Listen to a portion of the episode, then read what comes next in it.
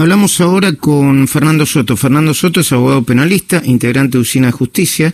Escribió en, sus últimas intervenciones en tuit, mientras en Bolivia y Venezuela se es penalmente responsable a los 14 años, en Uruguay a los 13, en México a los 12 y en otros países a los 10 y a los 7 años, aquí en Argentina los menores no son responsables hasta los 16 y son niños entre comillas, hasta los 18 años.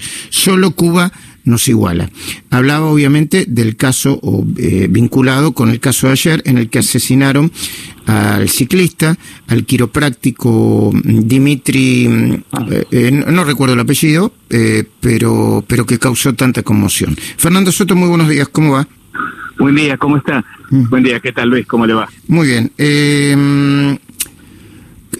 Qué, eh, qué golpe ayer de nuevo, qué impacto, ¿no? Este hecho y, y, qué poca reacción eh, social y de los legisladores y la dirigencia política, ¿no? Sí, el único que estoy llegando como modelo está gente que viene espontáneamente y alienta a Chocobar y, lo apoya. Eh, ah, porque hoy, perdón, porque hoy hay, hay una nueva, hay una nueva, mm, perdón mi, mi que me que, se me pasó, pero hoy hay una nueva jornada del juicio, ¿no? Sí, sí, sí, sí, sí, mm. tenemos, estamos, estamos avanzando mm. eh, bastante. Está eh, cada vez creo yo que estamos probando que Chocobar cumplió con su obligación legal, es decir, con su deber, y además cumplió con los reglamentos, con la ley. hoy declaran los policías que estuvieron en el momento inmediatamente que cayó derribado y que explicaron que Foucault eh, tenía el cuchillo en la mano, vuelto a la campera, cuando estaba en el suelo se lo sacó y lo guardó en el bolsillo del pantalón. O él mm. estaba dispuesto a atacar a quien se le cruzara. Mm, mm.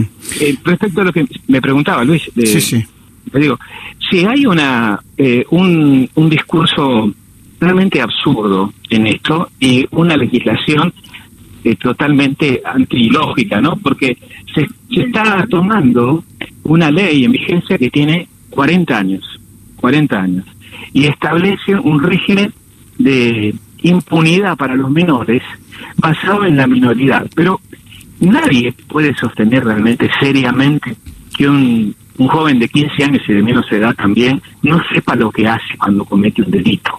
Es absurdo sostener que eh, como tiene 15 años entonces no sabe lo que hace y hay que no hay que no hay que responsabilizarlo de un homicidio. Es absurdo. Y esto tiene consecuencias gravísimas, porque los muchos jóvenes lo saben, aprovechan eso y, cometen delitos cada vez más. Y, y, esto, además, en el mundo se soluciona totalmente distinto como lo soluciona Argentina. Ustedes citó bien los casos de la región, de América, pero, por ejemplo, en Londres, de 1988, todos los menores son responsables, a menos que se demuestre que por su psicología evolutiva no podían conocer lo que estaban haciendo y tener conciencia para responsabilizar. Sí, aquí hay un elemento importante que ayer lo señalaba Patricia Bullrich y que yo creo que no hay que no hay que dejarlo de lado. Más allá de los discursos o, de la falsa muestra de empatía, yo digo falsa muestra de empatía, ¿no? Porque esto es lo mismo con los pobres. Queremos a los pobres, se, eh, esto es una fábrica de pobres, se lo quieren tanto que fabrica cada vez más pobres. Queremos a eh, eh, eh, no hay que este, eh, estigmatizar al niño que asesinó ayer al quiropráctico. No, no lo estigmaticemos. Evitemos que llegue a ese lugar, matar a una persona, no volver más de eso. O sea, evitemos, evitemos que lleguen a esos lugares.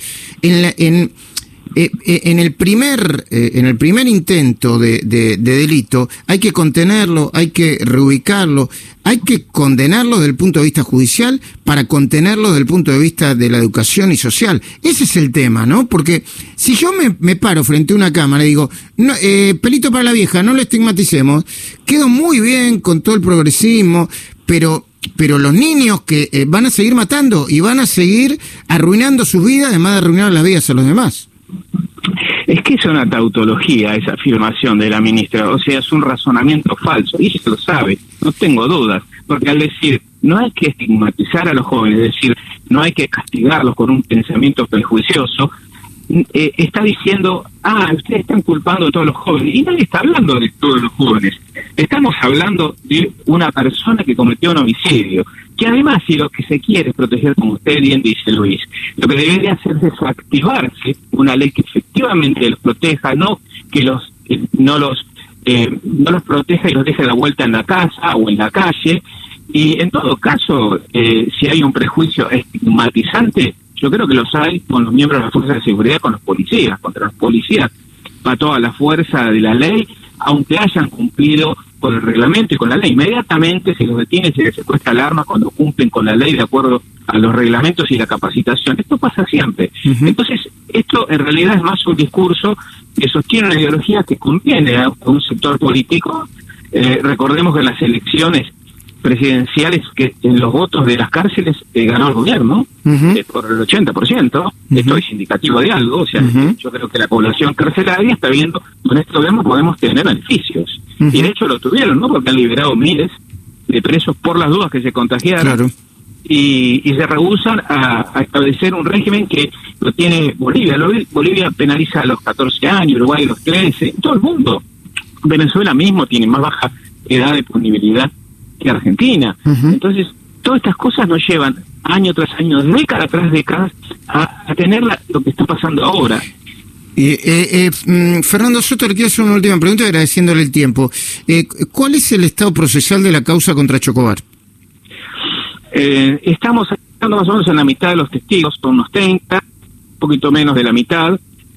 Lo que le, digo la impresión que nosotros tenemos, todavía falta, pero ah, hay algo importante, hemos advertido que se, el primer juez se equivocó con las pericias y se, hubo un error en las pericias. La primera bala está aprobada por la Comisión Nacional de Energía Atómica que rebotó en el piso, entró en, en la espalda, de huevo de rebotar, y le causó la muerte cuatro días después. Pero había otra bala que le dio en el muslo izquierdo que consideraron que lo había atravesado la pierna y que no se había encontrado. Entonces ahora fue sacada en la historia clínica del muslo izquierdo. No leyeron la historia clínica. Y, el médico forense autopsiante dijo que tenía orificio de salida, no el orificio de salida, porque se sacaron de, la pierna. Y esa bala también está rebotada, tiene signos claros, evidentes de haber rebotado contra la superficie dura, eh, y, esto, aunque él estaba habilitado para disparar directamente contra el cuerpo, pero él dijo que disparó contra el suelo y efectivamente disparó contra el suelo, esto confirma lo que él dijo.